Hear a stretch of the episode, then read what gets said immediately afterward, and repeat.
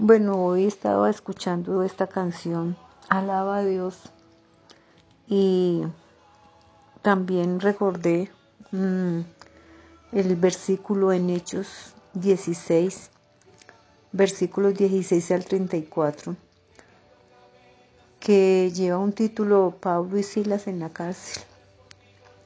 Bueno, la invitación como siempre es a que la lean completa y es interesante esta historia, pero yo pensaba, entonces se trata de ignorar lo que estoy sintiendo, lo que me está pasando.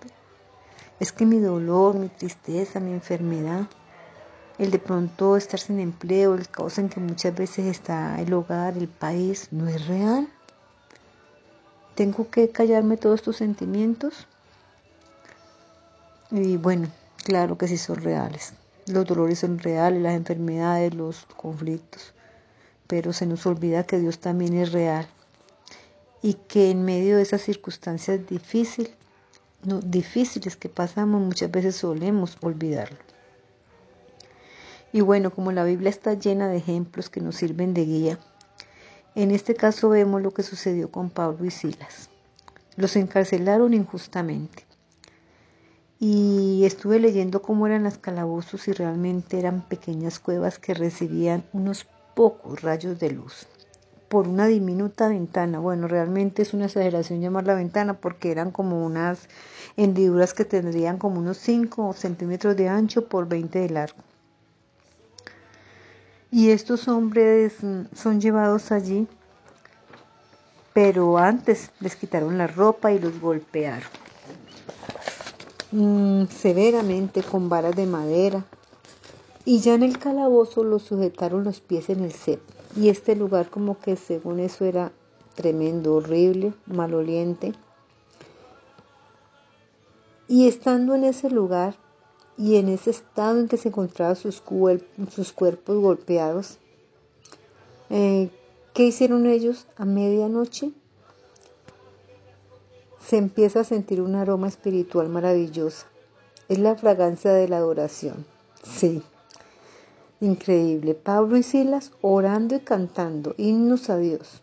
No se escuchaban quejabanzas. No se escucha decir, Señor, sácanos pronto de aquí. O que se hiciera justicia, pues, ante lo que había pasado con ellos. Por el contrario. El tema de ellos es gratitud y alabanzas a Dios. Y leemos que dicen que los demás prisioneros escuchaban. ¡Wow! Tanto que aprender de Pablo y Silas. Eh, en sus corazones estaban experimentando esa paz que supera todo lo que nosotros podemos llegar a entender, como dice en Filipenses 4:7. Y bueno, ¿qué sucedió después? De repente hubo un gran terremoto, las puertas se abrieron y a todos los prisioneros se les cayeron las cadenas. Esta parte me llama mucho la atención. La alabanza, la adoración hace que las cadenas caigan. ¿Y qué nos hablan allí del carcelero? Él se iba a matar, él se, él se iba a suicidar porque era, sabía muy bien lo que le esperaba, porque las autoridades romanas no admitían excusas cuando los presos escapaban. Y bueno, él temía ese castigo, prefería suicidarse, matarse él mismo. Pero sorpresa, todos los prisioneros estaban allí. Y este señor, este carcelero, no puede creer lo que está viendo. Las puertas abiertas y los presos no habían escapado. Y bueno, yo pensando en ese momento quizá habían barrotes a su alrededor, pero ya ellos en su corazón, en sus mentes estaban libres. Inmediatamente el carcelero pregunta, ¿qué debo hacer para ser salvo? La respuesta es la misma para nosotros hoy. Cree en el Señor Jesucristo. Y bueno, es que definitivamente Dios en su soberanía actúa de una manera que nosotros muchas veces no entendemos. Después del terremoto, Pablo y Silas son liberados y el carcelero y su familia son transformados, aceptan a Cristo en su corazón. Hay una conversión total, radical.